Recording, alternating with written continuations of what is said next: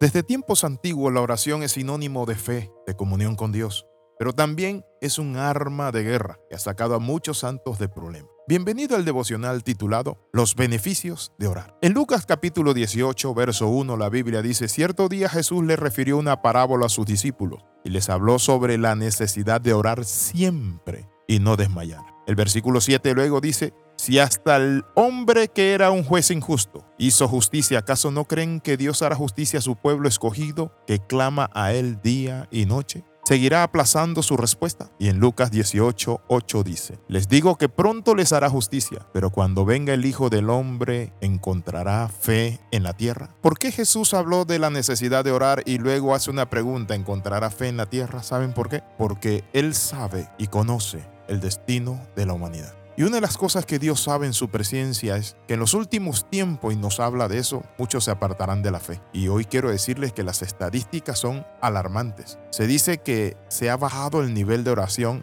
en los países latinoamericanos, en los Estados Unidos. Antes era mucho más alto en la década de los 60, pero ahora es más reducido el número de personas que oran. Entonces podemos decir que la oración desde tiempos antiguos es sinónimo de fe, comunión con Dios. Pero hoy vamos a ver que podemos afirmarnos. Las estadísticas nos muestran a nosotros que hay millones de personas que han dejado de practicar la oración a Dios, pensando que es una práctica obsoleta, con pocos beneficios, y que es una práctica religiosa simplemente. ¿Y saben por qué? Y esto se debe a la secularización de la fe, la diversión, el uso y abuso de las redes sociales. Por eso nuestro Señor habló acerca de la necesidad de orar siempre y no desmayar. Pero la pregunta es, ¿hallará el Hijo del Hombre fe cuando venga a la tierra? Porque la oración es de fe. Una de las prácticas esenciales que mantiene viva la relación con Dios es orar. No deje de orar, mantente en oración, mantente persistentemente. El apóstol San Pablo les decía a los hermanos en Tesalonicense, orad sin cesar. La oración tenemos que practicarla a diario y no bajar nuestro ritmo de oración por la televisión, las películas, los juegos, las redes sociales, el estar chateando. Tenemos que entender que la oración es comunicación, es fortaleza, es llenura del Espíritu Santo. Por eso Jesús reprendió a los discípulos y les dijo que no pudieron orar ni siquiera una hora. Hoy vamos a ver los beneficios de la oración.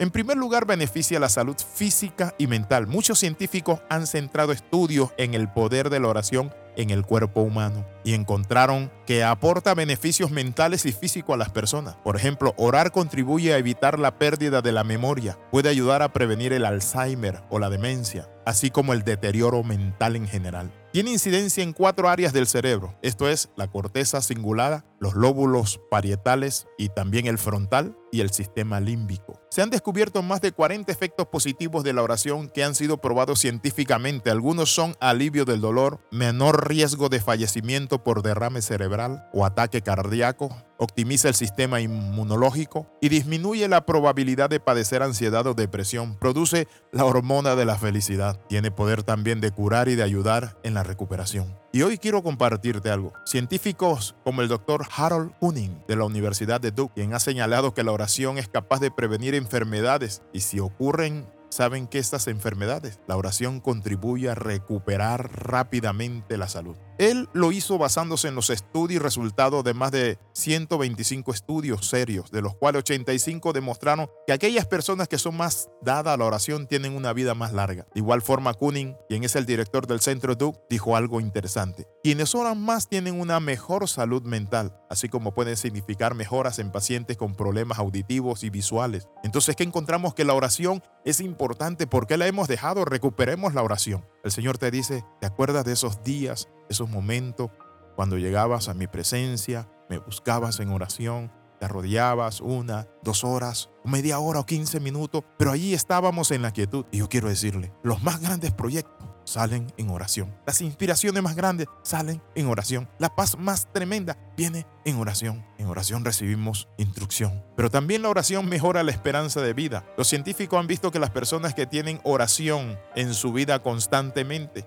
tienden a tener una mejor esperanza de vida. En el 2006 la Universidad de Texas se hicieron estudios que también concluyeron que ser más dado a la oración puede prolongar la vida. También la oración nos lleva a nosotros a tener una vida sin estrés, una vida tranquila. ¿Por qué? Porque la Biblia dice, echando toda vuestra ansiedad sobre Él porque Él tiene cuidado de vosotros.